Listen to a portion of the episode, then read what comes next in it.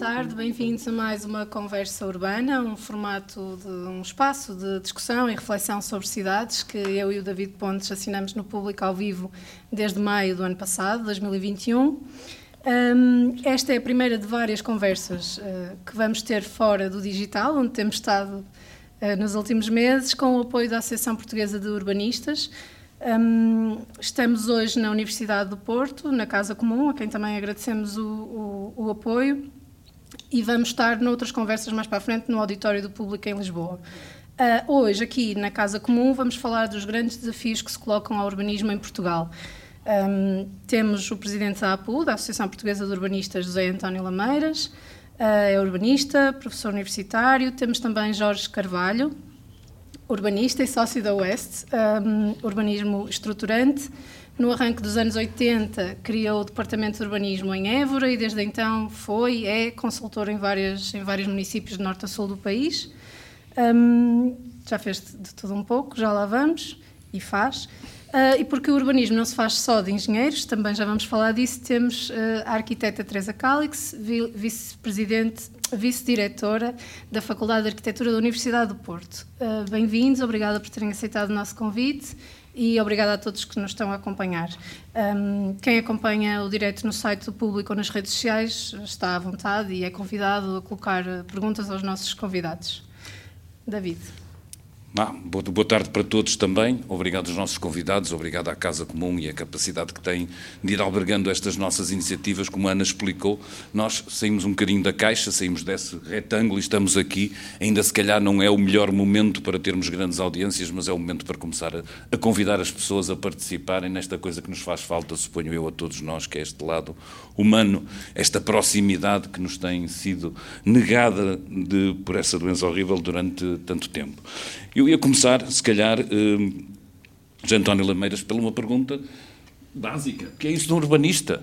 O que é para as pessoas que estão a nos assistir, e não para o, para o, público especializado que sabe muito bem o que é isso de um urbanista? Ou seja, em que curso é que eu me inscrevo? Qual é a, a ligação, no fundo, da arquitetura, que temos muito eh, normalmente fixada, eh, mas sabemos que o urbanismo é uma disciplina é transdisciplinar, eh, envolve diversos níveis de conhecimento. O que é isso de um urbanista?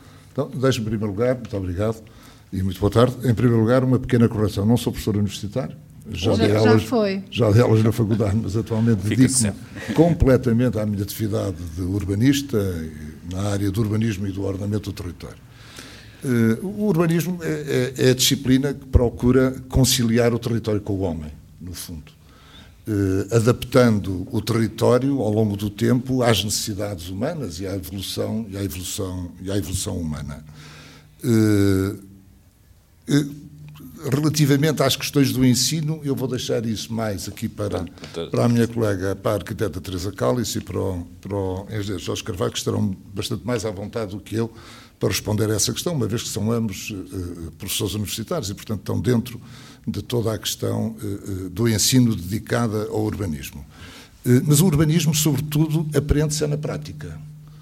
Nós podemos ter uma excelente, uma excelente aprendizagem académica, mas é na prática, no dia a dia, na, na, na relação com as pessoas, na relação com, com o território, que nós aprendemos, aprendemos o urbanismo. E há uma coisa fundamental no urbanismo, que é eh, olhar para o urbanismo sempre pelo interesse coletivo.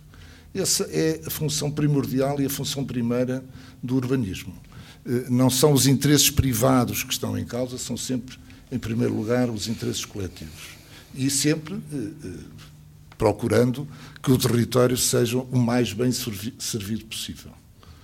E, e, e diria que, que a arquitetura apesar de não querer falar do ensino, é a porta normal de entrada. Quais são eh, as, Quais são os saberes, os saberes, que, que, um, que, um, urbanista deve ter? Fazer uma pergunta dessas a um engenheiro é, ah, é sempre uma coisa é uma provocação, mas eu olho para os compli cursos. Complicada de responder.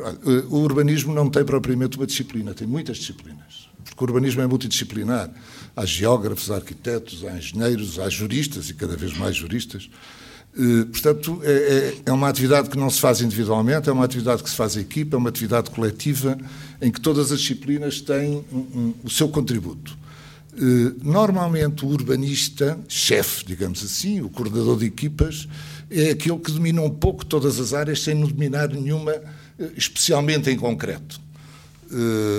Eu normalmente intitulo-me como urbanista-chefe, porque sou, uh, coordeno várias equipas e nessas equipas tenho as mais variadas disciplinas. Os arquitetos são sempre bem-vindos, assim como os engenheiros também. Então, Deixe-me só perguntar de uma outra maneira, como é que chegou lá? Como é que, no seu percurso profissional, percebeu que era aquilo que lhe interessava? Desde o, desde o início. Desde que entrei para a faculdade, queria ser urbanista. É. Tive a oportunidade depois de vir para o Porto trabalhar com, com o urbanista, que era o professor eh, engenheiro e arquiteto, professor Barbosa Abreu, eh, onde trabalhei cerca de 10, 12 anos, e depois foi, eh, fui subindo e fui, fui, fui, tentando progredir. Foi. Atenção que o urbanismo há 40 anos atrás não tem nada a ver com aquilo que se faz hoje. Eram tempos completamente diferentes, o Jorge lembra-se disso muito bem, com certeza. Então, em termos legislativos, nós tínhamos um enquadramento completamente diverso deste. E quem quisesse, quem quisesse aprender urbanismo tinha que aprender muito por si próprio também. Teresa, não querendo repetir a provocação, se, se, se, os arquitetos dão os melhores profissionais ou os mais moldáveis para o urbanismo, mas rapidamente, e depois também um, ao Jorge, qual é a opinião e é. até pelas responsabilidades que tem Sim, na, eu, na Faculdade de Arquitetura. No essencial concordo com o que o engenheiro Lameiras disse. Uh, eu acho é que o percurso talvez seja um bocadinho diferente e o ponto de vista é sempre diferente em qualquer uma das, uh, de qualquer uma das áreas, porque depende também da forma como efetivamente a nossa formação é construída.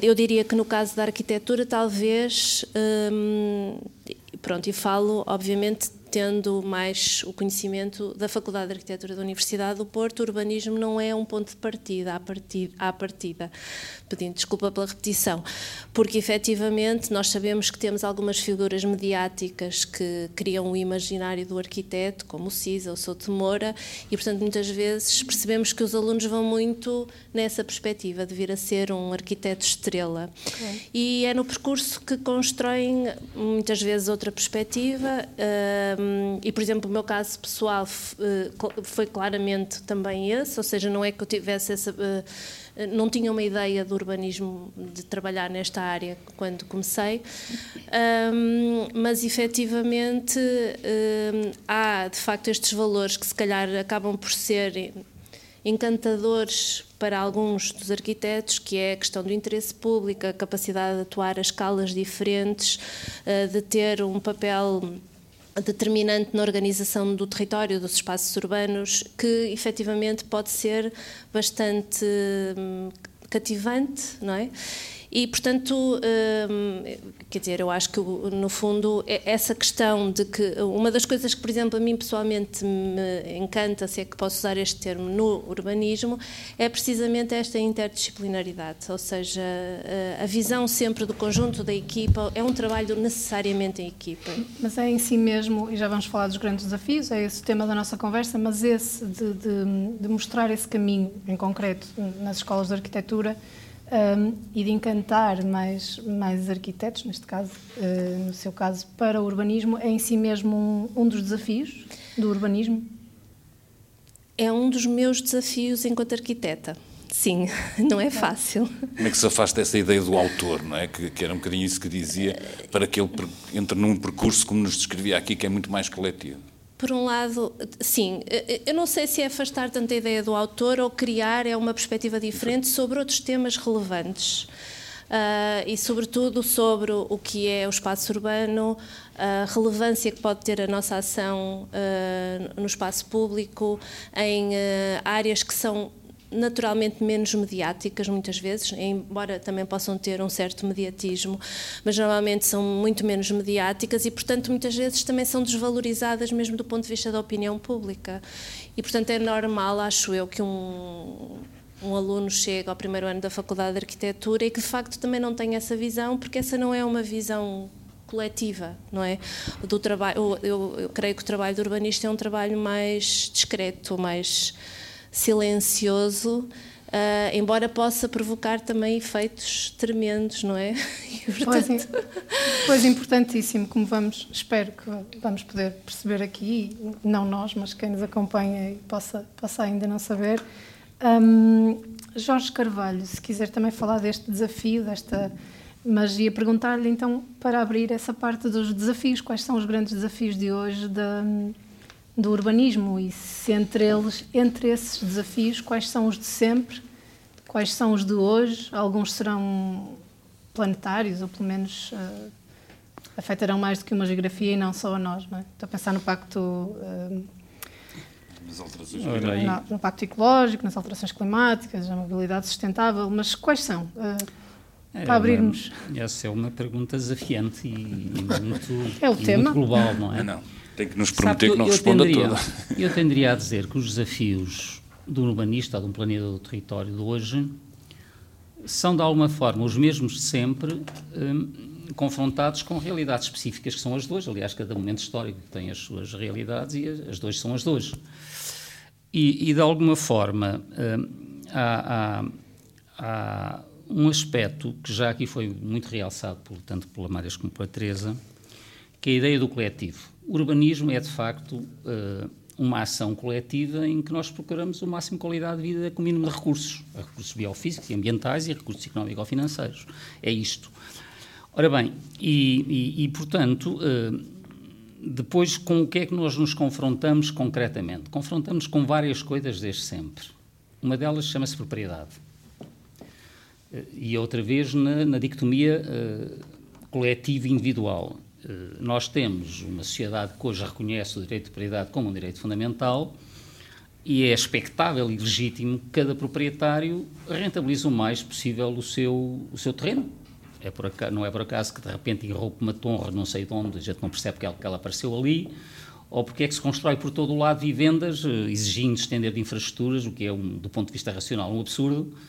Este absurdo coletivo corresponde a uma racionalidade individual, cada um a procurar rentabilizar a sua propriedade.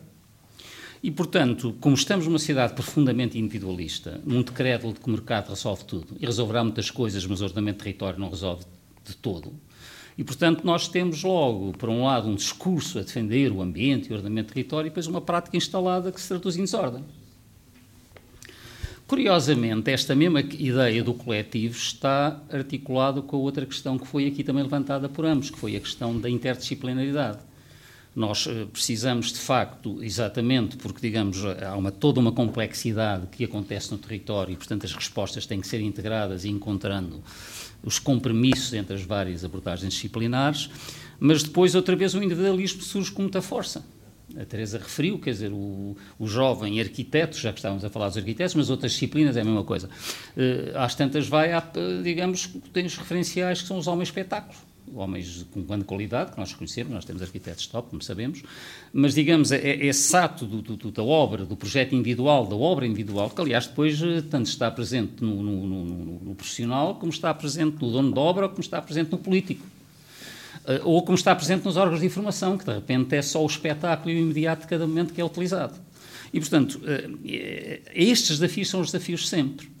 Uh, o que é que eu diria que são os desafios, talvez mais dois? Também tem que ver com aquelas problemáticas que nós estamos a falar sempre a todos os momentos, uh, e que uma delas é das, alterações climáticas e outra é o da, das questões das fontes de energia, das escassez das fontes de energia. Evidentemente que elas põem-se hoje. É? E isto depois traduz-se em várias coisas, sei lá, uh, ao nível da cidade, já que o urbanista, de alguma forma, enfim, intervém mais na cidade, embora normalmente nós associamos muito o urbanista e o planeador do território, que já é uma escala mais alargada. Mas ao nível da cidade, colocam-se aqui, desde logo, uma questão muito importante, que, que é relativamente nova, que é a da gestão dos, da gestão dos resíduos. Eh, porque, digamos, aliás, a gestão dos resíduos sempre se colocou, não é? Quando na, cidade medieval ia ao lava e água, é evidente que havia ali problemas sanitários muito óbvios. Nós, neste momento, temos uh, desafios que são, de alguma forma, vêm da escala planetária, e que nos convidam a pensar no que hoje chamamos de economia circular e que, portanto, põem desafios muito mais específicos. Temos também os próprios desafios energéticos, que aliás se colocam talvez menos na cidade como um todo, mas mais ao nível de cada um dos edifícios, tanto quer a residência, quer as atividades, quer etc. E depois temos um macro problema, que é do ordenamento de território e do urbanismo, mas que, é, que também é mais do que isso, que é o da mobilidade. Quer dizer, nós fazemos, a mobilidade tem impactos enormíssimos, quer no domínio uh, exatamente das alterações climáticas, pelas, pelas, pelas, pelas, externalidades ambientais negativas que gera, quer do ponto de vista do consumo energético, quer do ponto de vista da vivência urbana, que essa é muito mais cara ao urbanista, muito mais cara, não, muito mais específica do urbanista, e que, de alguma forma, o carro, como sabemos, ocupa muito espaço na cidade, questiona o viver, o dia-a-dia, etc. E, portanto, é um problema macro, que, outra vez, muito discursivo, e que, na, na prática, o que nós fazemos é as cidades em função do automóvel, esta é que é a verdade. Portanto, há, há uma prática instalada, e isto tem que ver, com, já agora, com outra coisa que o Lameiras disse. Escolas e prática. Como todas as profissões, não é de urbanista, a gente deveria aprender algumas coisas na escola e depois aprende, terá que aprender muito na prática, é óbvio, tem que ser assim, é em todas. Ora bem, nós não estamos a aprender nem numa nem noutra porque as escolas não estão a ensinar urbanismo. Estou a ser, obviamente, radical e esquemático, não é bem assim, alguma coisa ensinam, não é? Mas uh, estão a ensinar mal o urbanismo, genericamente, das várias disciplinas escolares, uh, sei lá, a geografia, a engenharia, a arquitetura, o paisagismo, todas elas incidem nisto, e agora também já o direito, e a economia, e por aí fora, e a sociologia. Mas, quer dizer, se me perguntar uma boa escola de urbanismo em Portugal, infelizmente não lhe consigo dizer, não há. E, por outro lado, a prática instalada repercute uh, práticas erradas essencialmente burocratizadas hoje. Não é por acaso que o jurista diz que temos cada vez mais juristas. Isto está-se a burocratizar de tal ordem que, de repente, talvez a disciplina menos capaz de gerir a equipe, que era o direito, de repente já são diretores de serviços. Muitos, crescentemente. O que traduz, no fundo, para onde é que anda o urbanismo. Portanto, Vamos lá ver, eh, não leiam isto como um sinal de desespero, não. Há uma militância, há uma esperança, temos que mudar o mundo Deixa... e ele tem que mudar para melhor. Estamos num momento mau, é só isso. Deixa-me ver aqui, se calhar também com o António, um bocadinho eh, esta ideia de que eh, o urbanismo, se calhar, eu vou ser injusto, mas tem que ser, pronto, mas eh, de repente nós olhámos para os urbanistas como gente que resolvia problemas de trânsito durante, durante muitos anos. Essa ideia de que a cidade cresceu à volta daquilo que, que, que a que estava obrigado o automóvel. E eu pergunto é, eh, nós sentimos que de alguma forma as coisas estão a ficar diferentes e, neste fio grande do tempo, eh, nota essas mudanças, estamos a discutir coisas bastante diferentes do que discutíamos ah, vamos dizer, há, há 30 anos, se calhar, e, e 30 anos nas histórias das, das, cidades e do território não é, não é nada, mas os impactos que isso teve e que teve, e que teve no, durante o século XX, esta ideia de que construímos as cidades à volta dessa máquina, hum, eu diria que dominou a cabeça de, de, de muitas pessoas, eh, deixando até aqui, se calhar, numa, numa perspectiva que podemos todos discutir e que nós fazemos muito na, na, nas conversas urbanas, uma cidade em grande necessidade de, de mudança radicalmente diferente. Olhar hoje para o território, é, é hoje olha-se para o território de uma forma radicalmente diferente daquilo que se olhava há 40 anos. Uh, repare, há 40 anos a grande o território estruturava-se à, à, volta da rede viária. Hoje o território estrutura-se à volta dos valores naturais. Normalmente são recursos hídricos eh, a chave dessa, dessa estruturação. Portanto, a, a, forma como nós olhamos para o território não tem nada a ver da forma como olhávamos há, há, há 40 anos. Deixa-me só, só, só... uma coisa, por exemplo, daquelas que as pessoas sempre.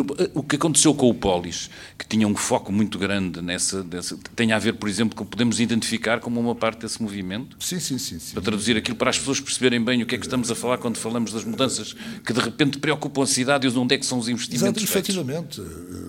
Os espaços verdes urbanos, que há, há 20, 30 anos eram espaços muitas vezes residuais, eh, Hoje não. Hoje olha-se para os espaços verdes urbanos como parte integrante da cidade e como essenciais à vivência urbana. Portanto, eh, as questões mudaram, mudaram completamente. Nós hoje falamos, eh, por exemplo, falamos em compensar serviços de ecossistemas.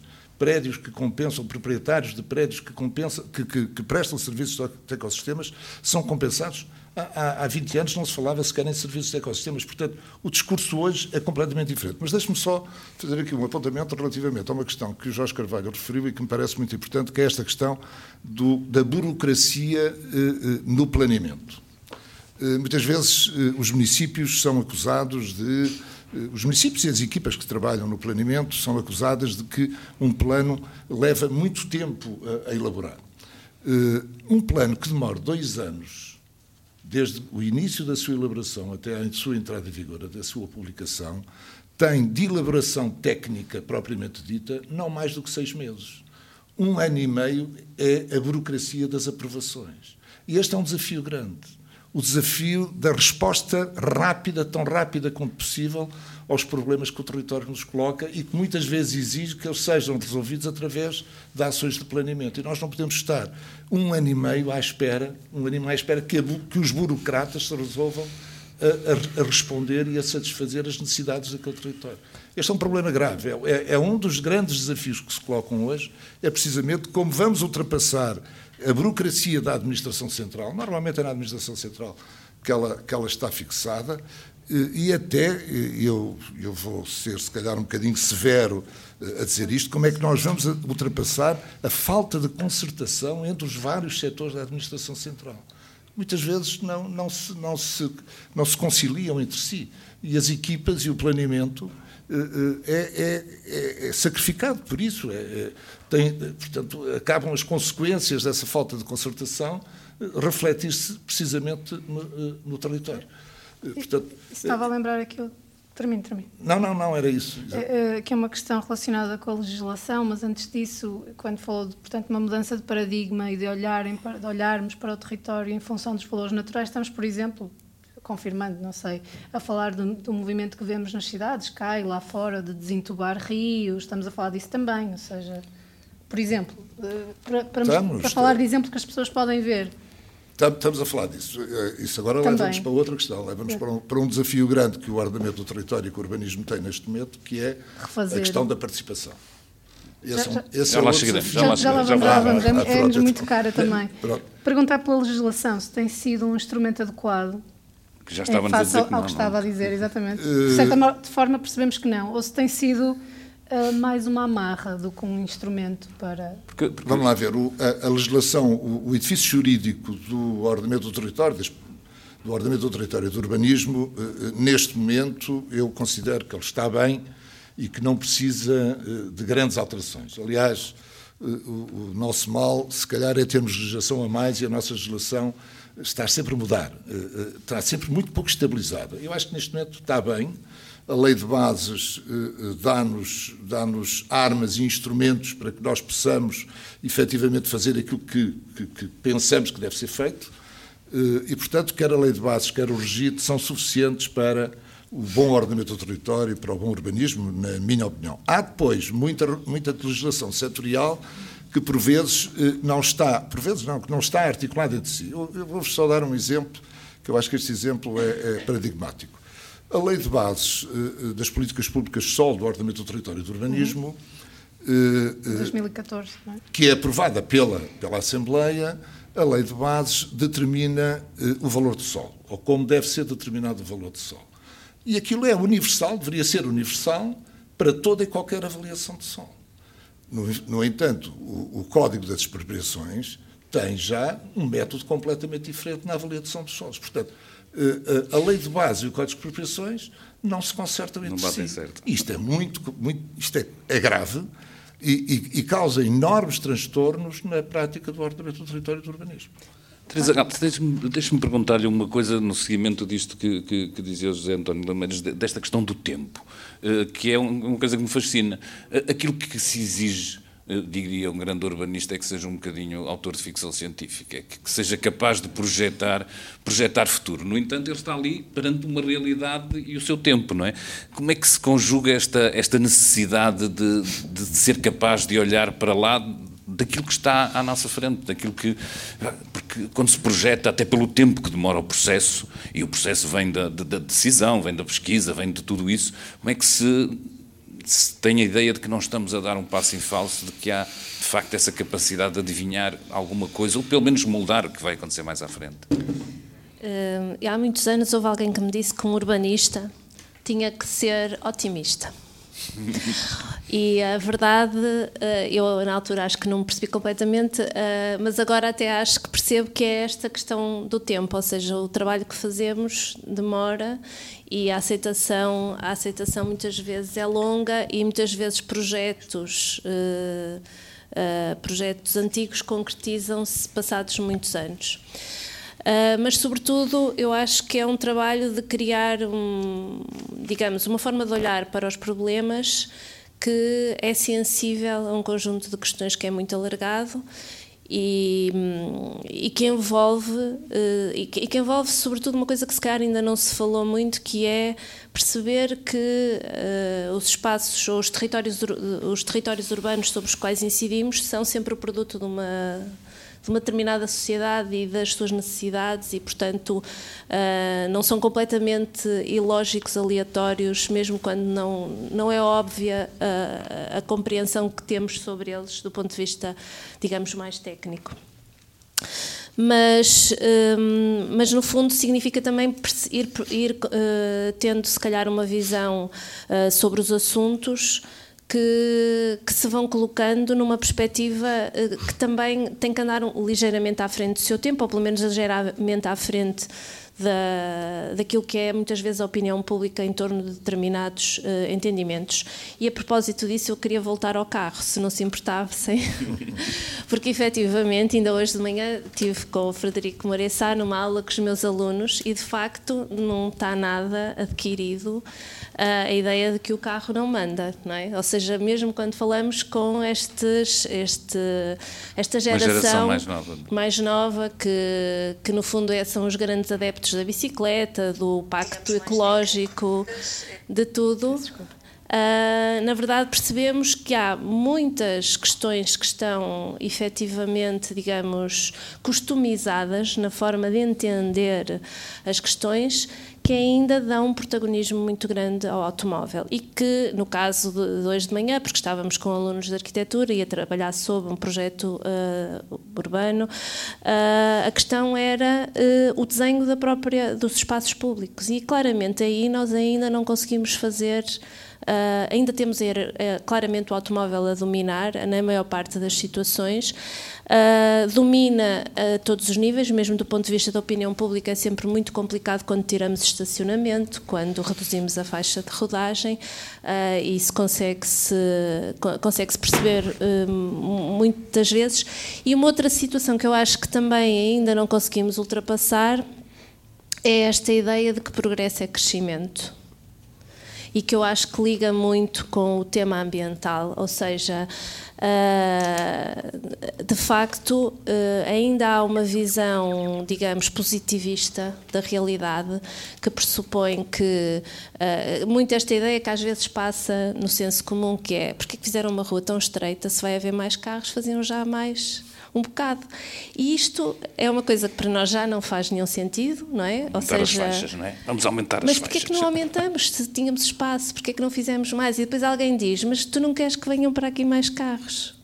E, e primeiro que se consiga fazer, uh, compreender esta ideia de que tu não queres mais carros, uh, de facto é complicado. E é complicado em todos os setores da sociedade. E, portanto, do ponto de vista mesmo da decisão política, o que nós percebemos é que mesmo agora fala-se imenso do PRR e de tudo o que se tem que fazer para implementar transportes públicos uh, eficazes, mas nunca em sobreposição ou a roubar espaço ao automóvel, é sempre em complementaridade. E, portanto, no fundo, acabamos por ter esta dificuldade de que até introduzimos transportes uh, públicos ou mais rede de transporte público, mas depois, como as pessoas conseguem chegar de carro onde chegavam antes, na verdade, nunca chegam a mudar para o transporte público. Não incentivamos, sim. Hum, Peço desculpa, há pouco estava a tentar picar a nossa interação também nas redes e a ver se trazia alguma pergunta de quem, de quem assiste para aqui, mas atrapalhei-me aqui com as tecnologias. Um, Jorge, queria voltar um bocadinho atrás. Quando falamos há pouco do, do individual e em concreto da propriedade privada, não é? Cada um quer tirar o proveito máximo da sua propriedade, do seu terreno. Um, como, é que, como é que se resolve e que instrumentos tem quem decide para enfim, moldar as questões fundiárias ao interesse público, ao bom desenho do espaço público, a tudo isto que estamos a falar aqui. Também é isso um bocadinho que estamos a falar quando falamos de automóveis, não é? Tá Ou bem. seja, se o terreno é meu e eu quero. Certo. Isso articula-se com a questão da legislação que estavam a falar há bocado. Uhum. Sim, eu... e que o José António Lameiras disse bem, mas depois acabamos por perceber que sim. bem, mas falta sim. qualquer coisa. Sim. Complementar, uh, articulação. O nosso quadro jurídico não é perfeito. E talvez um dos aspectos neste momento mais negativo é a não total compaginação, a não compaginação entre a nossa lei de bases de ordenamento de território, política de solos e ordenamento de território e o Código de Exposições. Se bem que a compaginação não é impossível. Quero dizer, neste quadro, nós podemos forçar a compaginação e fazer interpretações no sentido de procurar compaginar. Mas, qualquer forma, concordo com ele. Nós, neste momento, temos uma boa lei de bases. Quer dizer, não é perfeita, não faria assim, haveria coisas que corrigiria, mas temos uma boa lei de bases. O problema é que ela não é aplicada. Portanto, o problema não é da lei de base, o problema é, é de prática. Em concreto. Em concreto, e isso para chegar à questão que me levantou. Em concreto, eh, nós temos um problema de fundo de planeamento, que é o seguinte: nós fazemos um plano, mas um plano só tem sentido se for para executar. E para, para, antes de ser executado tem que ser programado. Ora, nós fazemos planos que demoram um tempo horroroso. O Lameiras foi otimista, eu, eu, também acho que um urbanista tem que ser otimista, ao mesmo tempo otimista e realista. otimista e realista. Mas uh, as duas coisas, e é, é verdade, é uma boa dose das coisas, senão não vamos lá. Uh, ele falou de um, de um, exemplo de um plano que demora dois anos. Acontece, mas normalmente demora 20. Pronto. Normalmente demora 20 é exagerado, mas demora e, normalmente fala, 10, 15. E fala por Não estou a exagerar, os planos diretores arrastam-se durante 10, 15 anos. E é evidente que aí, olha, é a questão do tempo, é aí que não dá. O mundo vai passando ao nosso lado e a gente está ali entretido numa sala a fazer planos. Não dá. Pronto. De qualquer forma, voltando à questão da legislação. Nós temos um bom quadro legal que não é aplicado porque, eu digo, nós temos que programar e depois temos que executar. A legislação prevê isso. E prevê instrumentos para que isso se concretize. Reparem que quando programamos, e isso tem que ser, obviamente, uma competência da administração, a administração central e a administração local, conforme as escalas, tem que pensar, isto é para executar. Ora, o que nós temos feito é uns planos em que admitimos que as coisas existem. E, e vão existir ou não, depende, é do proprietário se lembrar de avançar ou não. E quando ele avança, avança como fechado no limite da sua propriedade, esquecendo-se o vizinho. E, portanto, vamos por aí, encontramos aqui uma urbanização, ali um edifício, ali uma ruína, ali um, terreno abandonado, e isto é o resultado da não programação e da não execução, de uma execução coordenada. Ora bem, a legislação obriga os municípios a programar, e eles não cumprem, programar obrigando os proprietários a, a executar. Porque, repare, quando nós dizemos que um terreno pode ser urbanizado, pode ser construído, imagina aqui uma não, não vamos para o Porto, vamos para, assim para, para Viseu, uma cidade média. Se tiver aí um hectare de terreno, ele se for rústico vale para aí a 3 ou 4 ou 5 euros por metro quadrado e, e, portanto vale 50 mil euros. Se a gente o pinta de castanho e é para urbanizar, aquilo vale um milhão. E quem é que fica com, com esta mais-valia enorme que se criou o privado? O proprietário. Ora, e sem deveres nenhums. Ora, o que a nossa lei diz é que, a nossa lei desde 99, diz que quando se está a dizer que um terreno é para ser urbanizado, cabe à Câmara programar e o, o proprietário tem o dever de executar. Ora, é isto que não é, eh, não é praticado ou não tem sido praticado. Finalmente, olha, um sinal de esperança, neste momento começamos a, a, ter práticas dessas. Neste momento, eu pessoalmente estou muito entusiasmado, começa a haver muita procura neste sentido, são coisas que andamos a defender há anos e anos, que a lei prevê, só que não era praticado.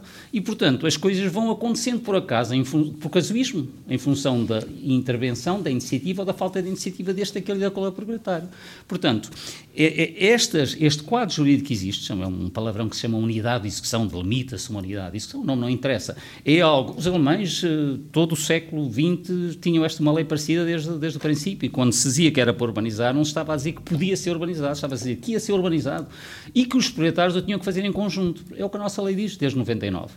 E, portanto, cabe aos municípios programar as intervenções que são precisas, seja de expansão, seja sobretudo agora de reabilitação, porque o grande desafio está agora centrado na reabilitação, e depois fazer que aconteçam. Então, e se o proprietário não avança? A nossa legislação o que diz é que tem que ser expropriado, mas a expropriação parece que também é uma coisa que é pecado, não se pode pegar nela, é uma coisa... E, portanto, na prática estamos à espera que as coisas aconteçam por acaso.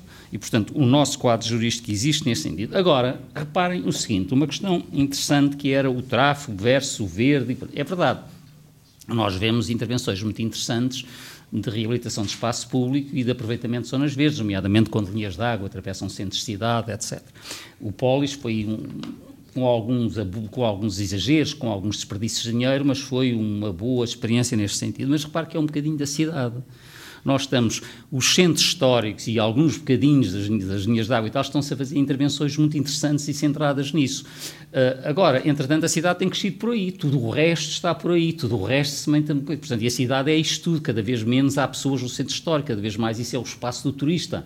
E, portanto, há aqui dinâmicas positivas e boas experiências que até se podem depois utilizar no outro lado, mas a globalidade da situação não tem sido essa.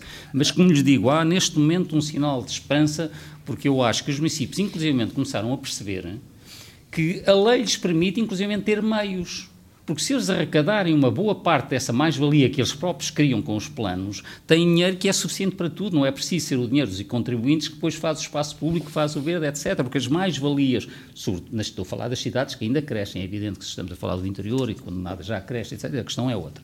Quando não há mercado, a questão não funciona. Mas em todas as situações em que há mercado, as mais-valias poderiam cobrir isso tudo. Eu acho que os municípios estão a começar a descobrir isso, isto é um sinal de esperança. Agora quis-vos dar o sinal de esperança já que antes falei num, okay balanço bastante negativo. de alguma forma, fala daqui de um ator essencial nisto tudo, que tem a ver com, com, as autarcas e com as autarquias. São deles que normalmente falamos quando falamos muito de território, mais do que da vontade dos privados, também pode existir, mas, mas tem muito a ver com a capacidade política que os autarcas e as autarquias têm para imprimir programas e para estar abertos, a, digamos, eu diria, para estarem abertos aos ensinamentos dos, dos urbanistas. Vamos lá falar neste período que estávamos aqui, os 40, 30 anos, apesar de tudo, o que é que tem acontecido, o que é que se sente, como é que está o diálogo, digamos, eh, entre o saber e a ação, porque gostava de perceber um bocadinho se eles têm melhorado, se, se já leem os livros, se aprenderam algumas coisas. Não, eu, eu acho que sim, é completamente diferente também. Eh, hoje eu, estou relativamente à vontade, eu trabalho com, com bastantes câmaras municipais, com bastantes autarquias. Mas é isso que lhe dá essa observação. É, e, e, e, não tenho eh, nenhum altar com quem não tenha uma boa relação e, e que eh, não, não me ausculte, que é, que é o fundamental, é nós sermos ouvidos eh, e, e, depois, evidentemente, as nossas ideias também passarem, passarem à prática. Mas eu acho que há, há uma cultura diferente, completamente diferente, nos autarcas relativamente ao ordenamento do território e, e ao urbanismo.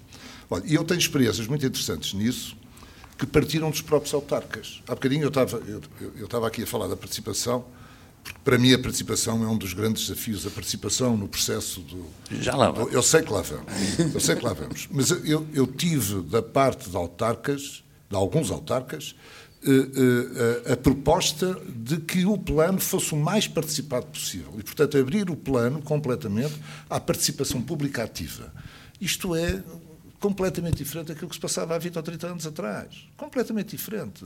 É? Hoje os autarcas, eh, não sei se tiveram alguma formação específica para o efeito, mas têm uma linguagem diferente sobre o ordenamento do território e o urbanismo e, e, os técnicos municipais são completamente diferentes também. O processo de formação contínua destes últimos 10 anos eh, alterou radicalmente as competências municipais nestas áreas que estamos aqui a discutir. Eh, eu não digo que eh, todas as câmaras municipais tenham a mesma competência na área do urbanismo, mas hoje nós temos câmaras perfeitamente autónomas e com capacidade instalada para resolver os problemas do ordenamento do território e do urbanismo sem a necessidade de consultores externos. Perfeitamente, coisa que há, há 10 ou 20 anos atrás não existia. Mas quando olha assim um movimento desses, no fundo estamos a dizer, se calhar, de alguma forma, que foi a sociedade toda que mudou um pouco, tornou-se mais exigente. Foi a sociedade é? toda que mudou. A cultura do ordenamento território hoje não tem nada a ver com aquilo que era há uns anos atrás. Portanto, a linguagem é outra, é completamente diferente, não é? E a comunicação social aí tem uma, uma culpa enorme. Culpa bem. positiva. Com, com, essa a gente aguenta, com essa a gente aguenta. Oh, oh, oh Teresa Callas, desculpe só uma pergunta que, tem, que também me interessa nesta discussão. Eu acho que é, que é Jane Jacobs que num dos seus livros desanca, eh, eu não diria nos urbanistas, mas naqueles que planeavam o trânsito. E com um argumento que, que ela diz é, eh, onde é que está a ciência? Aquilo que nós temos estado aqui a falar é da ação. É da, o que se faz. E eu perguntava até que ponto é que a Academia estuda, até que ponto é que a Academia olha para, para a cidade, eh, não só como, como criando, como, como, formando criadores e gente que vai uh, agir sobre a cidade, mas gente que a vai estudar para permitir aos que vão criar a seguir terem bases científicas, não sei, para, para agir. A Jane Jacobs, nos anos 60, estava claramente a, opor-se a uma cidade desenvolvida, à cidade moderna e à segregação total, que no fundo foi um dos Também legados, desenhada por arquitetos, algumas delas. Também desenhada por arquitetos, eh, mas que no fundo nos legou esse princípio da segregação que ainda hoje muitas vezes tentamos ultrapassar, nomeadamente nos automóveis que falávamos há bocado. Mas, de facto, hum, eu acho que essa pergunta é muito interessante porque, efetivamente, eu acho que a academia tem um papel muito importante aqui. Uh, a vários níveis. Por um lado, do ponto de vista daquilo que é a investigação, sobretudo, eu, eu defendo que seja a investigação aplicada, o que nem sempre é efetivamente encontra enquadramento nas instituições que financiam a investigação académica e, portanto, o que significa que muitas vezes, eh, do meu ponto de vista, a investigação devia servir um, fim útil e prático, ou pelo menos uma grande parte da investigação deveria ter esse objetivo. E, e muitas vezes não não é aquela que encontra uh, o melhor enquadramento ou que representa o melhor enquadramento do ponto de vista daquilo que são as instituições que financiam e portanto cria-nos um problema também a esse nível. Por outro lado, eu creio que a academia cada vez mais, e vem na sequência do que eu acabei de dizer, se tem que ligar ao território. Ou seja, eh, eu já falei aqui que temos que sair fora da nossa disciplina ou andar nos limites da nossa disciplina para encontrar uh, pontos de convergência com outras e, e, sobretudo, aprender, porque eu acho que o grande desafio, no fundo, assim, numa perspectiva muito esquemática, uh, é, uh, é de facto a dimensão de conhecimento que é necessária para poder atuar com algum com algum rigor e, portanto, cada vez mais temos que acreditar que o nosso campo disciplinar só por si não é suficiente e, portanto, temos que ser capazes desse trabalho de equipa com as outras, com as outras disciplinas que são cada vez mais vastas. Ou seja, um urbanista normalmente tinha a ideia de que trabalhava com geógrafos, arquitetos, paisagistas, engenheiros sociólogos e economistas. economistas. e já estou a dizer imensos, mas agora também temos de trabalhar com os biólogos e com, ou seja, há eh, estas questões do, da, da, complexidade das soluções que temos que encontrar também de, e da complexidade dos problemas, de facto faz com que se perceba que há eh, de facto uma interação que é cada vez mais alargada e à qual temos que ser cada vez mais sensíveis. Mas também a academia tem que se abrir mais, porque o que eu, o que eu sinto e eu, pronto, eu tenho feito algum esforço nesse sentido, tá, eh, que é trazer os alunos para o real, se quisermos, ou seja, e até vinha ao encontro desta eh, da percepção dos decisores políticos. Nós trabalhamos no, no, na, disciplina, na disciplina que eu dou, no projeto urbano do quinto ano da Faculdade de Arquitetura. Trabalhamos com as autarquias, todos os anos temos uma autarquia que, no fundo, serve uh, como cobaia, mas que, ao mesmo tempo, compreende que o trabalho que os alunos fazem, ainda que seja num contexto, digamos, eh, que não é o contexto real na sua plenitude, mas que anda ali entre a academia e a realidade, tem também eh, um valor acrescido para a reflexão que é feita. E eu acho que é também por aí, ou seja, nós temos que sair um bocadinho da caixa e agora que estamos a sair da caixa do Covid, uh, mas, mas temos que sair da caixa e criar essas interações que permitem uma aprendizagem de ambos os lados. Por um lado, dos alunos que percebem qual é o efeito real de, ou, ou potencialidades do, do, trabalho que desenvolvem e do, do, conhecimento que vão adquirindo e da complexidade que encontram, que vão encontrar mais tarde, ainda que sejam só uns, uns pequenos enfoques, mas também do lado do, das autarquias, que percebem que há todo um potencial na, uh, das autarquias ou outras entidades públicas, que há todo um potencial na academia de efetivamente poder fazer uma reflexão diferente, uh, que pode efetivamente introduzir alguma inovação e alguma, alguma transformação qualitativa. Um, Jorge, olhando à, à experiência, eu na, na, abertura da nossa conversa fiz um, referência um bocadinho também ao currículo é, do, do, Jorge, que já fez de tudo um pouco no urbanismo, incluindo investigação aplicada, vários estudos, uh, aliás, só investigação aplicada, não é? Um, concorda com a Teresa? Há oportunidades de financiamento? Uh, enfim, Sim. Que é que... Sim, eu acho que concordo com a Teresa, vamos lá ver. Há provocações Eu acho que a academia é, é, como os autarcas, no fundo refletem a sociedade atual, não é? Com, com o que tem de bom e com o que tem de mau. Uh, e, e, e, no que respeita à academia, como no que respeita aos autarcas, uh, andam muito a reboque de, das fontes de financiamento da comunidade europeia. O que é que uma autarquia vai fazer? É, é onde é que se arranja dinheiro? E de repente vai uma corrida àquilo que nem sempre é aquilo que foi planeado. Uh, alguém que está na academia precisa de apoios financeiros para investigar. O que é que vai investigar? É aquilo que está na onda. Opa, e, francamente, da comunidade europeia tem havido muitos discursos redondos. Uh, discursos com que a gente pode, se pode identificar facilmente, uh, parecem politicamente muito corretos, mas depois a operação, o como se faz, e é aí que eu estou a concordar muito com a Teresa. Portanto, o saltar daqueles discursos redondos que, quase todos os políticos à cabeça põem a lapela, que faz parte das flores do seu discurso, e que não é negativo em si, porque, digamos, mostra caminhos que se tem que prosseguir, Uh, o que é, é, muitas vezes insuficiente quando se fica por esse discurso, e tem-se ficado muito por esse discurso, inclusivamente na chamada investigação, neste domínio das ciências sociais, digamos assim, muitas delas estão, eu acho que estão em, em derrapagem, a, digamos, a, cita, autores que se vão citando autores e que os avanços efetivos não têm sido muitos. Agora, têm acontecido investigações muito. É evidente que no meio disto tudo é vindo alguns esforçadas, muito úteis, etc. De facto, o que me está talvez a falar é de uma investigação. Eu, eu, eu, eu fui sempre essencialmente urbanista, emprestado à academia, era assim que eu me entendia.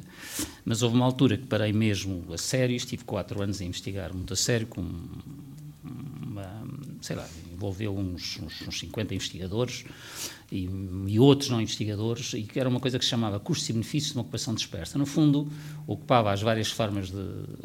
estudava as várias formas de ocupação do território, as, as, as concentradas do urbano tradicional e as dispersas, é chamada aquela, ocupação dispersa que nós chamamos, um, e depois comparava custos e benefícios, custos de, de infraestruturas custos de mobilidade e custos, no, no fundo, dos impactos ambientais que produzia. E, por outro lado, benefícios no sentido, o apreço que as pessoas tinham pelas coisas. Por acaso, por exemplo, no apreço pelas coisas foi muito engraçado, porque nós envolvemos essencialmente economistas e sociólogos, e foi interessantíssimo ver como é que uh, as abordagens disciplinares se opunham completamente, ou encontrar uma linguagem comum, e eu, de repente, eu, para mim foi uma aprendizagem enorme, porque eu não sou nem de uma área nem de outra propriamente, e tinha que fazer a ponte. E, e, era, curioso ver como é que são abordagens opostas, enquanto o economista funciona com as referências do mercado e que para ele o bem-estar é aquilo, o quanto é que as pessoas pagam por se expõem a pagar por ela, para o sociólogo é completamente outra.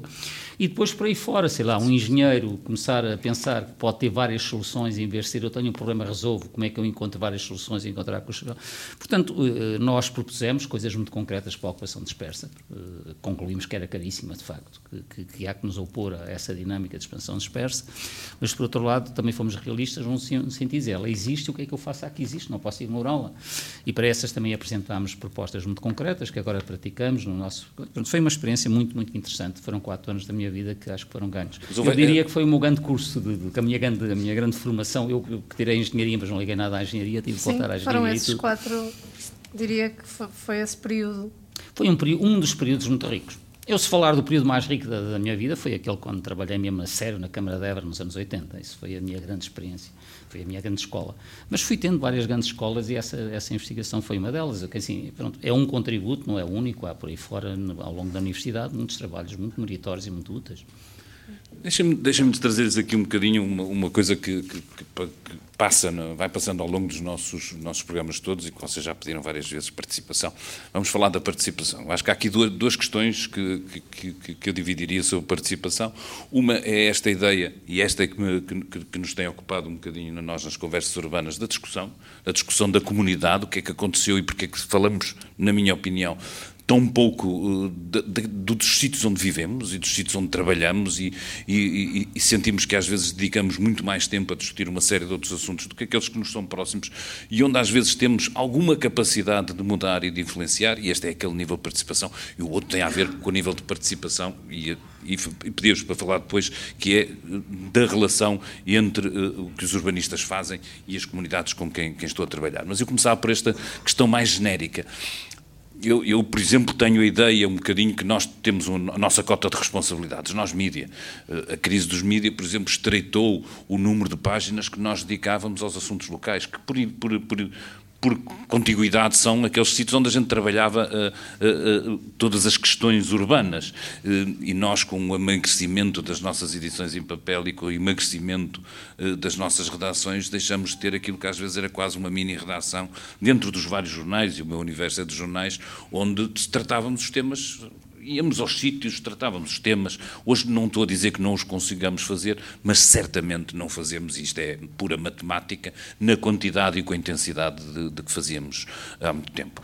Acho que de repente esta coisa da pandemia serviu-nos um bocadinho, paramos todos e ficamos um bocadinho todos a olhar, se calhar vai-se dissipar o efeito, mas deu uma impressão eh, que durante estes dois últimos anos houve bastante mais espaço para discutir o meio que nos rodeia, porque estamos ali parados e deixamos de olhar para, para esta ping-pong que faz muita gente na, na, no, seu, no seu percurso de trabalho-casa. Trabalho e lhe perguntar. Uh, se, se, acha, se sente que, que, que, de alguma forma, se eu estou a fazer um diagnóstico correto, uh, se nós temos em termos de déficit, uh, que eu, que eu acho mesmo que é um déficit de participação democrática e, e tem a ver com a maturidade, se calhar, do nosso sistema ou com a falta dela, se nós temos aqui um problema de discussão pública, eh, de, de, de, de falta de pontos de encontro para discutir aquilo que nos rodeia. Eu agora não devia, fui proibido de falar. De não, não, agora é agora, é agora, agora é o momento. Não, eu acho que esse é, o, é, um dos grandes problemas do urbanismo e do ordenamento do território em geral, é a falta de participação. Eh, e falta de participação essa que não é culpa das pessoas que pretendem participar, porque eu acho que as pessoas querem participar uh, no fazer do seu espaço, digamos, mas é culpa do próprio processo. É? O próprio processo de planeamento é muito pouco convidativo à participação pública. Repare, uh, os planos municipais de ordenamento do território, só para, para dar este exemplo, uh, os processos, o processo, os tempos de participação ou são no início, durante um período muito, muito pequeno, que vai de 10 a 15 dias, não mais do que isso, eh, em que normalmente não há um debate, normalmente não, não há mesmo um debate, não há uma discussão, apenas as autarquias aguardam uma participação escrita, digamos assim, das pessoas que estejam eventualmente interessadas em participar, e depois há um, um período de discussão pública, que se denomina de discussão pública já após o plano feito. Portanto, quando já não há capacidade uh, uh, de o alterar. Mas, no entanto, as pessoas têm vontade de participar. E, portanto, o, daí que eu penso que o planeamento deve ser um processo de permanente participação. E esta permanente participação obriga a que o planeamento seja um processo aberto, perfeitamente transparente eh, e que seja apelativo para as pessoas, que tenha temas que interessem também às pessoas. E os temas que normalmente interessam às pessoas são os temas onde que têm a ver com, com, o local da sua residência, que têm a ver com o local onde essa pessoa se movimenta. Pronto. E aí, eh, eh, aliás, a Universidade de Aveiro, através do professor eh, Zé Carlos Mota, tem feito experiências fantásticas, não apenas aqui, aqui no Norte tivemos algumas, eu trabalhei com ele em alguns, em, planeamento participativo em, aqui em três, em três municípios, na Maia, em Valongo e em Gaia, mas ele tem feito ações de participação pública, nomeadamente, estou, estou, agora recordado, nomeadamente em Aveiro, com, com, com resultados fantásticos. E eu que participei nele, participei com ele na Maia, é evidente que a Maia mais tocou-nos mais, porque a Maia ainda foi antes do Covid, antes do, do, da, da pandemia, portanto, as reuniões eram presenciais. Os resultados dessa participação para o plano, para o ato de planear, foram fundamentais e foram importantíssimos. Portanto, a nossa grande aposta tem que ser efetivamente a participação. Mas, mas não diria, só para, para, para, fechar um bocadinho, que há um déficit genérico na, na sociedade da discussão destes temas? Ou seja, a questão da mobilidade tem estado aí um bocadinho, a questão do ambiente também, mas a maneira de traduzir isso às vezes nas cidades não há.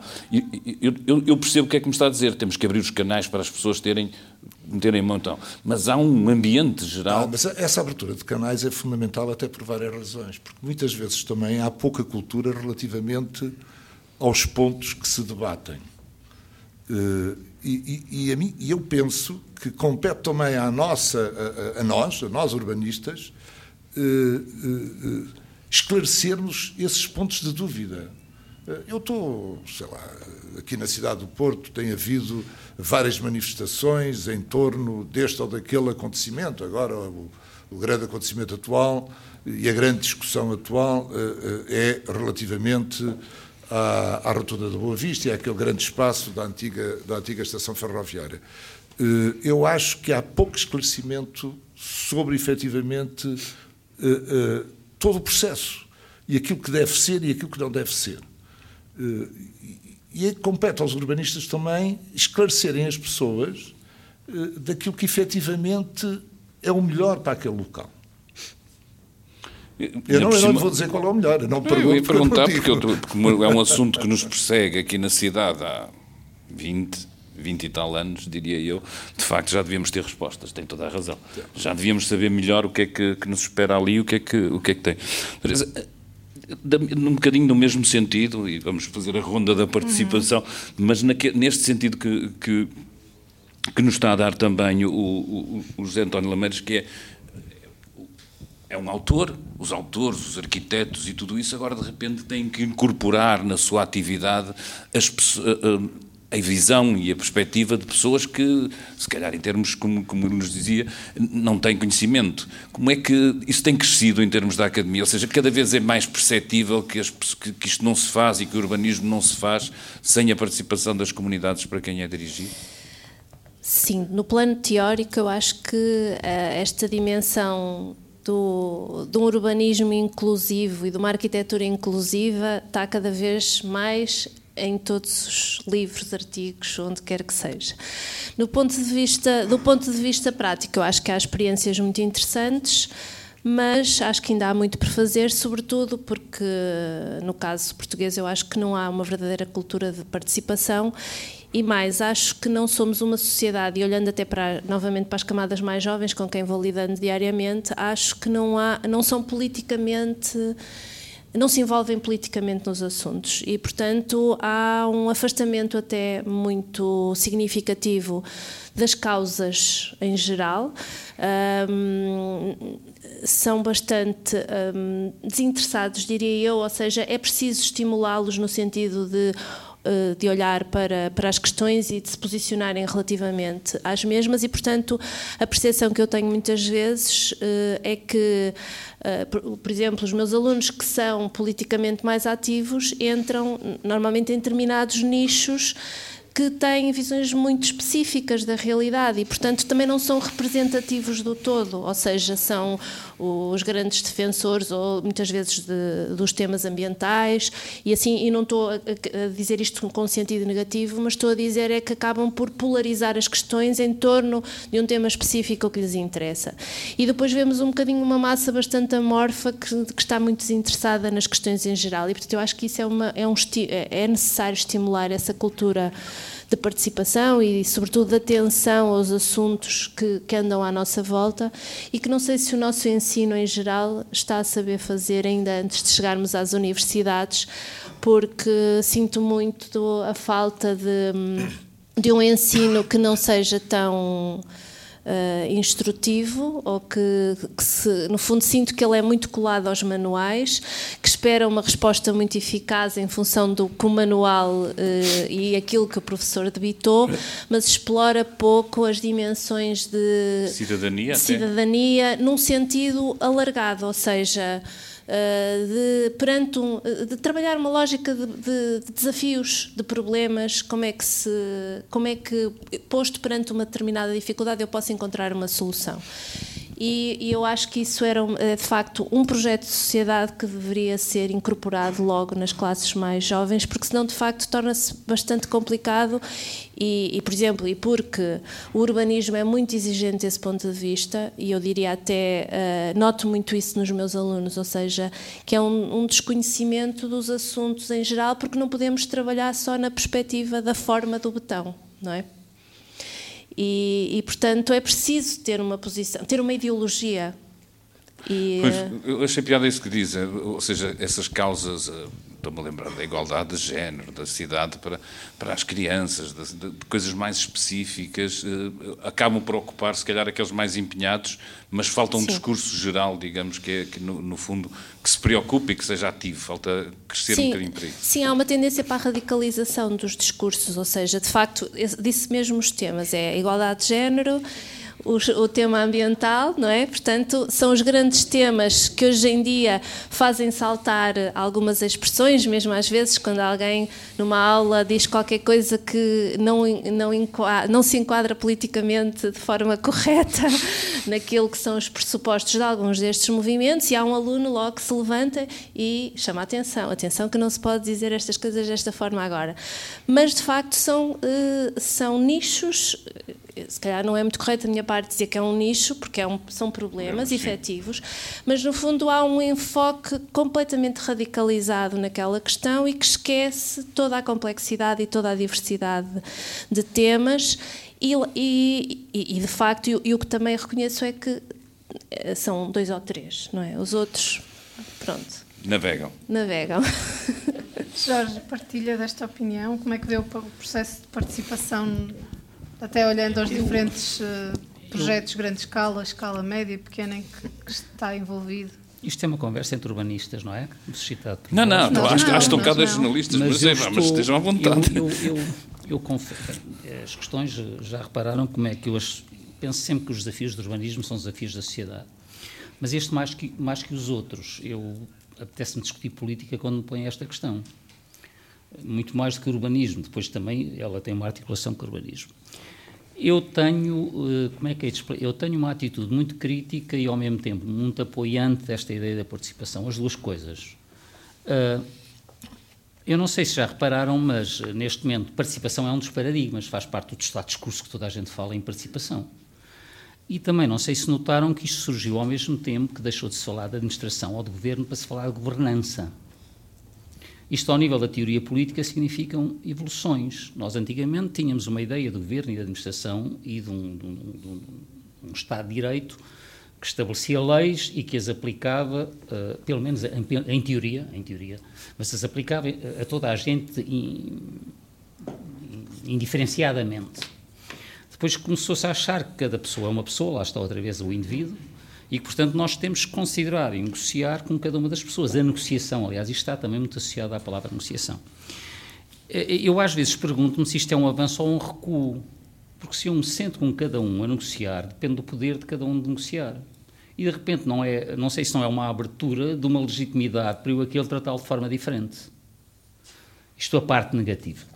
E repare como é que nós não discutimos as questões básicas que que é as, as, grandes questões económicas, a gestão do capital financeiro e por aí fora. E se calhar dá jeito a este processo e, a domínios no, no domínio político que de repente a gente se entretenha com alguns temas específicos. Eh, esses temas específicos são, são, como é que é dizer, são estimáveis e ainda bem que nos preocupamos com eles. Lá está a parte positiva também.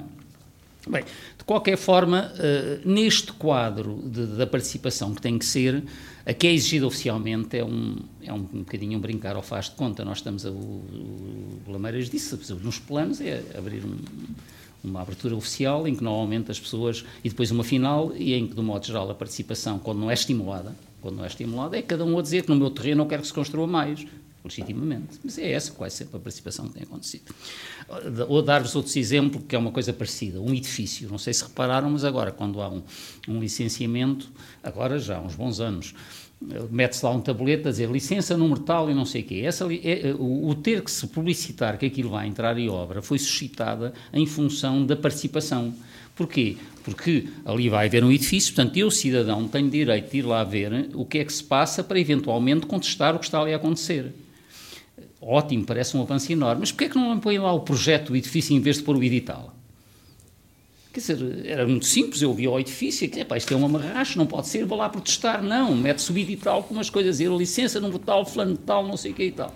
Até, eu diria aqui já nesta onda digital, temos lá um QR Code, as pessoas acedem com o telemóvel e têm acesso ao de facto as ferramentas estão aí, não é? Estão, pois estão, mas pronto, mas tenho que fazer, não sei o quê, e, pronto, se eu tivesse uma marracha e passasse a rua, aquilo batia-me logo nos olhos. Claro, claro. Pronto, e não era muito difícil, ainda por cima o projeto tem que entrar na Câmara, isto é um exemplo de como é que às vezes isto é um bocadinho brincar ao faz de conta. Dito isto, o que é que eu acho da participação? O que tem acontecido é um pouco este brincar ao faz de conta e há algumas experiências muito interessantes de participação. Tem havido mesmo experiências muito interessantes. E, e, e agora a pergunta é: e, e, ela vale a pena para quê? Do meu ponto de vista, há uma coisa que ela vale a pena muito, muito, muito indiscutivelmente. É, é, é, uma, é um problema de desenvolvimento da cidadania e da pedagogia. Exatamente, nós temos muitas vezes cidadãos adormecidos, esta conversa da cidadania vai se tendo, mas a verdade é ao contrário, que temos, que, até nomeadamente os jovens, como dizia a Teresa, muito pouco participantes, e portanto suscitar a sua, a sua, a sua participação, habituarem-se a participar, seja no que for, e no urbanismo é um bom pretexto, é uma boa coisa, é tem que ver com o coletivo, é ótimo. E portanto, desse ponto de vista é sempre, a meu ver, positivo e quanto mais melhor. É evidente que implica recursos, implica investimentos, a atividade de planeamento é muito mal paga, está aqui o nosso Presidente da Associação, que não disse, mas ia dizer, é ah, facto muito mal paga. É de facto muito mal paga. E, portanto, muitas vezes é muito difícil, porque, digamos, a gente envolve-se em processos desses e aquilo implica reuniões e reuniões e por aí fora. Quando, quando isto é, quando, ou, ou, ela não acontece e quase não valeu a pena, ou é muito estimulante e dá um trabalhar. Pronto. E, portanto, tudo isto. Mas eu acho que vale a pena. Por outro lado, pensando nos resultados, aí é um bocadinho. Vamos lá ver, eu aí acredito menos. Eh, porquê? Porque depende da escala, da abrangência territorial de que estamos a falar. Se estamos a falar de problemas macro, eu preciso de especialistas. Eu, eu, está bem que as pessoas participem numa perspectiva pedagógica, mas eu preciso de especialistas, senão eh, as opiniões, será, se for de mobilidade, toda a gente tem opinião dos sinais de trânsito, não já repararam o carro, a pessoa mete-se atrás do automóvel e tem capacidade de dizer tudo sobre, sobre o trânsito. Mas no resto, e, e muitas vezes disparates, pronto, de qualquer forma, diz, tem uma opinião. Agora, há uma área em que é muito importante fazê-los participar, é sobretudo quando eu já tenho um tecido consolidado e eu estou a mudar o tecido consolidado, porque eles conhecem bem o seu território. E aí, normalmente, a utilidade da participação, mesmo do ponto de vista profissional, mesmo do ponto de vista das soluções que vamos procurar, aí quase sempre são muito úteis. Nos outros sítios, eu acho que a participação, para ser útil, tem que ser muito mais especializada em envolver gente que sabe do que está a dizer, para que é lhe seja útil. De qualquer forma, como vos disse, em termos de cidadania e desenvolvimento da cidadania, parece-me um caminho importantíssimo a prosseguir. De qualquer forma, uh, David corrige-me se estiver errado, mas acho que estamos sempre a falar de participação num sentido mais lato e não de processos participativos formais, a quando de uma revisão de um PDM, etc. Uh, eh, pelo menos eu vejo assim a questão, e que estamos a falar disso também. Portanto, o cidadão identificar a, aquilo que lhe parece, uma falha uma falta no seu dia a dia, no, no seu bem-estar na cidade, e, e levá-lo a quem direito, expô-lo, e nem sempre os canais são muito claros. A quem é que eu posso. Uh, vou tentar dar um exemplo prático sem entrar em muito detalhe, mas um, recentemente tive também de, de, uh, de, chamar a atenção, falar, perguntar por um espaço para bicicletas junto a uma infraestrutura municipal. Uh, de setembro, portanto, surgiu agora há pouco tempo, desde setembro, eh, surgiu num local escuro, sem vigilância, sem. Portanto, não, não me parecia o melhor. E conversei, falei de uma outra alternativa explicaram-me: ah, mas isso é com o município. Eu disse: pois, mas eu pensei que era tudo município, é tudo município. Portanto, um, naquele caso. Um, acho que estávamos a falar também desse tipo de participação e de ouvirem, e os canais não são muito para quem é que eu escrevo, quem é que, qual é o pelouro, não é? E, e, nós somos jornalistas, até sabemos que há pelouros com determinadas responsabilidades, mas nem todo o cidadão saberá qual é o processo, qual é o trâmite. Um, mas pronto, agora Deixa-me deixa só dar mais chega. Uh, há uma figura muito, muito interessante que resolve parte desses problemas provedor. bem, que é o provedor. Pois, é verdade. A Câmara Municipal de Lisboa teve um provedor, que era o professor Costa Lobo, durante alguns anos, ainda no tempo do, do presidente Jorge Sampaio, e que funcionava muito bem, porque fazia o elo, não é? Fazia a ligação entre o munícipe e, e a Câmara e o Executivo, não é? Eu julgo que aqui na Maia também há um provedor, julgo, não tenho certeza. Eu sei que houve, não sei se ainda há mas não conheço outras experiências autárquicas nesse sentido. Mas é uma figura mas, que mas vale fica, a pena. Pois, era, era provedor do urbanismo, Costa Lobo, não era? Era do, do urbanismo. urbanismo. Neste domínio que a Ana está a falar, de, das coisas eh, pequeninas, da ocupação de espaço público e tal, eu penso, que, eu penso que estão a ser dados passos importantes nas câmaras. A maior parte das vezes ainda funciona mal, porque as coisas estão um pouco organizadas, mas elas começam pelo menos a montar, a montar as máquinas para que isso possa acontecer. E evidentemente muitas vezes esperam-nos, porque a gente fez e depois não nos responderam e não nos dizem nada e tal. neste caso mas, já, mas, já, mas isso já começa a estar montado, o que é um avanço relativamente antigamente. E do modo geral, em muitas câmaras isso começa a acontecer. Sim, e neste caso surgiu a solução uh, passado algum tempo. Um, José António Lameiras, qual é o papel, e não era propriamente o que estávamos aqui a falar um bocadinho, mas de uma associação como a, como a APU, a Associação Portuguesa de Urbanistas, nisto Bem, tudo? O nosso objetivo é dignificar a atividade do urbanismo e, e, do ordenamento do, do território e, eh, e também, evidentemente, contribuir para a formação dos seus associados, para a, a interrelação entre eles, eh, portanto, e defendermos, digamos assim, aquilo que nós consideramos que são os direitos e os deveres dos, dos, dos associados. E já agora, desculpe lá, mas eu não posso perder esta oportunidade, o Jorge fez-me o desafio e eu vou, vou falar nisso. Uh, efetivamente, esta atividade urbanista não é uma atividade bem paga. Fazer a ligação à não, pergunta não, mas, provocação. E, e essa é uma, questão é uma questão importantíssima, porque o planeamento que hoje se faz, eh, sobretudo por equipas externas às câmaras municipais, é função dos honorários que essa equipa recebe. Se os honorários forem baixos, o planeamento é, é, é fraco, é mau, eh, é insuficiente. Quando nós falamos de equipas multidisciplinares, estamos a falar de especialistas em cada um, nas várias temáticas, nas várias áreas, que têm que ser pagos. E quanto melhor é o especialista, mais bem pago ele é, com certeza, não é? É evidente. Portanto, se nós queremos um bom plano, não é com o código da contratação, da, da contratação pública que nós lá vamos, de maneira nenhuma. Porque se limita completamente o bom ordenamento do território e o bom urbanismo. Esta é uma questão que vale a pena pensar. Desculpem, mas eu não podia deixar como Presidente da Associação Portuguesa de Urbanistas de dizer. isso, isso, isso tem influência na qualidade do urbanismo? Evidentemente, tem toda a influência na qualidade do urbanismo. É? Ninguém vai fazer um, um, um, plano convidando os melhores especialistas que há se não tiver dinheiro para fazer. Apesar de tudo, isso nos que os autarcas estão diferentes. Há maior disponibilidade, digamos, para isso. Então, mas o, o Código de Contratação Pública é que não permite. Não permite.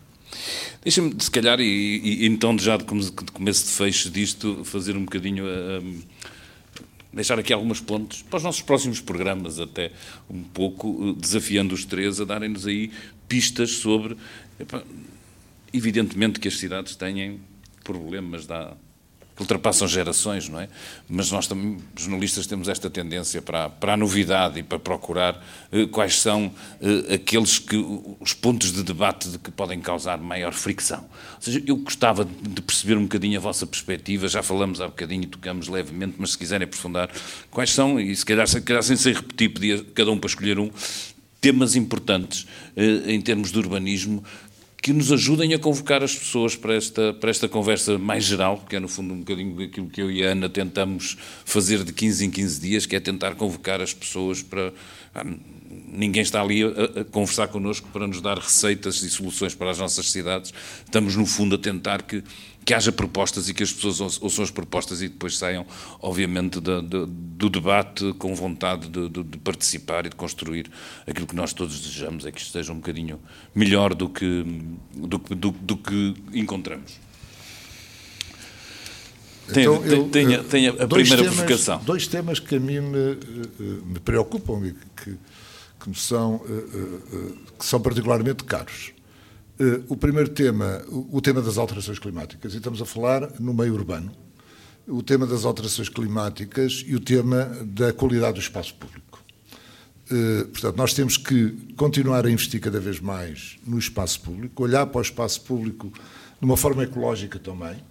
Eh, e, essa, e, e, e este olhar ecológico para o espaço público pode contribuir também para a mitigação dos efeitos das alterações climáticas.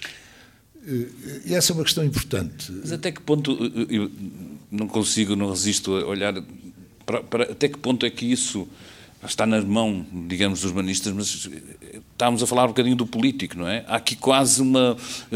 É preciso avançar com propostas de vivermos de maneira diferente e os urbanistas podem acompanhar ou ajudar isso, não é? Porque não, não chega só a plantar umas árvorezinhas, não é? Não, mas não é? a obrigatoriedade que saiu há pouco tempo de, dos planos de arborização é importante e, e, isso nasce nos políticos, não nasce, eh, com certeza que nasceu com, com o aconselhamento técnico, mas é, um, é, é, um, é uma nova lei, é uma, a, a, obrigatoriedade de planos de arborização nas cidades. E isso é fundamental, eh, quer para a, para a estrutura ecológica urbana, quer para a mitigação das ondas de calor, por exemplo, Portanto, eu acho que nesse aspecto nós estamos no bom caminho. Portanto, qualificar o espaço público eh, e, eh, e mitigar as alterações climáticas. E, esta mitigação das alterações climáticas não é apenas, não tem apenas a ver com, com as questões de, ecológicas, com a arborização, com os verdes, tem a, a ver muito também com as questões da permeabilidade do solo. Eh, vamos apostar mais na, naquilo que os arquitetos chamam a, a, a, a, quinta fachada, não é? Que, é? que é a cobertura. Vamos apostar mais nos, nas coberturas verdes. Uh, uh, vamos uh, diminuir, diminuir a nossa rede de águas pluviais pública. Vamos diminuí-la. Se calhar não precisamos tanto. Andamos a gastar dinheiro há muito tempo, se calhar, sem essa necessidade. E hoje estamos todos a chegar a essa conclusão, não é? Boa proposta. Teresa. Quer dizer, eu ia dizer a mesma coisa que Roubaram-lhe, não é? Eu estava a ver.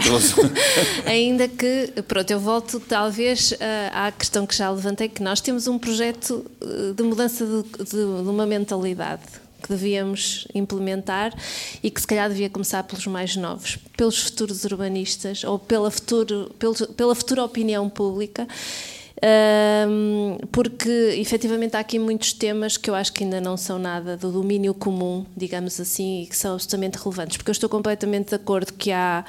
Eu acho que o espaço público é onde convergem todos os problemas da inclusão, da, das alterações climáticas. Portanto, as alterações que temos que fazer do ponto de vista daquilo que são as mitigações dos impactos no que se refere ao, ao, a, a, a, todos estes problemas de aumentar a permeabilidade, de uh, ganhar, uh, introduzir bacias de retenção de água, introduzir uma a arborização, mas lá está, sempre com este domínio da globalidade, para que as árvores tenham uma proximidade e, portanto, possam criar verdadeiros corredores de biodiversidade, ou seja, há imenso trabalho para fazer nas cidades de facto, mas, e, e, voltando também à participação, eu acho que a participação de um ponto de vista genérico pressupõe que haja um mínimo de consenso entre, os, entre as pessoas que debatem os assuntos. E o que eu sinto é que ainda há muito desconhecimento, ou seja, ainda não se percebe muito bem o que é isto das alterações climáticas, o que é que efetivamente se pode fazer, e portanto há aqui um projeto que é um projeto coletivo de mudança de uma mentalidade que se calhar devia começar nas crianças, como começou a reciclagem, ainda falámos também sobre isso hoje de manhã, que é de facto uh, onde muitas vezes conseguimos produzir os maiores efeitos uh, para depois também alcançarmos as melhores uh, soluções e, sobretudo, ter essa reação positiva do lado de lá, ou seja, estarmos todos a falar a mesma linguagem. É a última chamada. É, não sei, eu de repente estava aqui a saltar-me tanta coisa. Vamos lá ver, eu acho que a vossa questão é num sentido quase que falámos ao bocado, que era suscitar o que é que pode mobilizar as pessoas. É um bocadinho difícil responder, porque me saltam uns X coisas de facto. Umas têm mesmo que ver, a meu, um, um campo a meu ver, poderia ser mesmo o, de, o direito de propriedade versus o direito de construir. As pessoas partem muito do direito de propriedade. Sei lá, uma coisa que pudesse ser, por, sei lá, um tema. Porquê é que eu não posso, sendo o terreno meu, porquê é que eu não posso fazer lá aquilo que quero? Sei lá, que estava um bom tema. Vamos Podemos começar a... E aqui e, e aqui associam-se outras coisas, e depois o que é que isso implica, e o que é que ele me exige, e como é que ele resolve a água, e como é que ele resolve o jogo, e como é que ele lá chega, e a mobilidade. Só isto, isto dá-me um mundo de respostas que depois tem que ver com os próprios encargos urbanísticos e por aí fora. Isto pode ser uma, uma coisa uh, bastante interessante.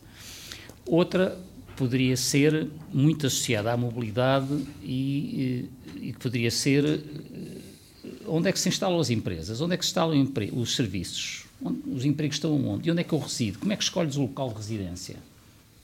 Não sei se já repararam, cada vez menos as pessoas escolhem um sítio qualquer e depois andam a correr, a levar o filho à escola ali, ir ao coisa acolá. Estas coisas todas do, que articula-se com a mobilidade, mas muito mais do que o trânsito, as questões básicas da mobilidade é onde é que eu escolho, onde é que eu localizo o emprego, onde é que eu escolho a residência, onde é que eu estou em serviço e como é que as pessoas têm que se mexer entre elas, certo? Há aqui outro, um mundo depois poderia haver coisas eh, curiosas, que aliás isso também nesse esquema, por exemplo, as superfícies comerciais na cidade.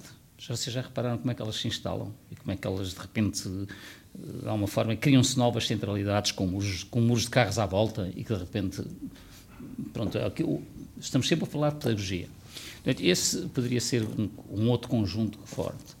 E outro poderia ser, talvez, coisas como, por exemplo, as crianças na cidade. Tem que ver depois com o espaço público. Ou, por exemplo, os velhos na cidade. Vocês já repararam como é que os velhos deixam morrer no quinto esquerdo? Ou como é que depois os fecham em, em lares de luxo no meio do campo para eles já estão sozinhos e para não verem ninguém? Em vez de ser no centro da cidade para poder cá abaixo ver, ver, ver olhar para as, para as cachopas e os cachopos novos. Está aqui todo um mundo de, de desafios. Há muitos, sei lá, saltaram-me estes assim de repente. Olha, eu queria agradecer uh, aos três esta conversa, que já vai um bocadinho para lá da nossa, da nossa hora normal. Uh, agradecer especialmente essa vontade e essa. Eu acho que se percebe no discurso de todos essa insatisfação uh, e, e, a vontade de mudarmos. Acho que, que, faz parte para nós, jornalistas, e para vocês, urbanistas e arquitetos e engenheiros com toda, com toda esta multidisciplinaridade que, que falamos, eh, e prometer a vocês que estão do outro lado que daqui a 15 dias há mais um encontro marcado em conversas urbanas, eh, desta vez não com a participação da APU, com, pronto, com, com a continuação do nosso programa, mas haverá outros tempos e outros motivos, e vamos convocar-vos através do público para estarem, se calhar, eh, presentes também connosco, quer em Lisboa, quer aqui no Porto, e vamos continuar a fazer esta conversa. Acho que todos nós, no final, se olharmos com atenção e virmos aquilo que às vezes não percebemos muito bem os problemas que nos, que nos enfrentamos, estes senhores que estão aqui ajudam-nos a percebê-los, às vezes aquilo que nem sempre o nosso olhar despido eh, consegue detectar.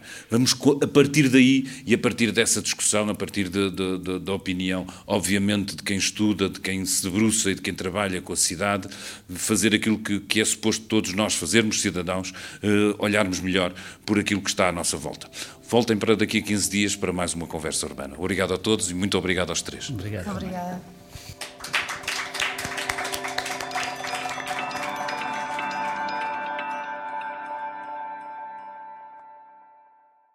O público fica no ouvido.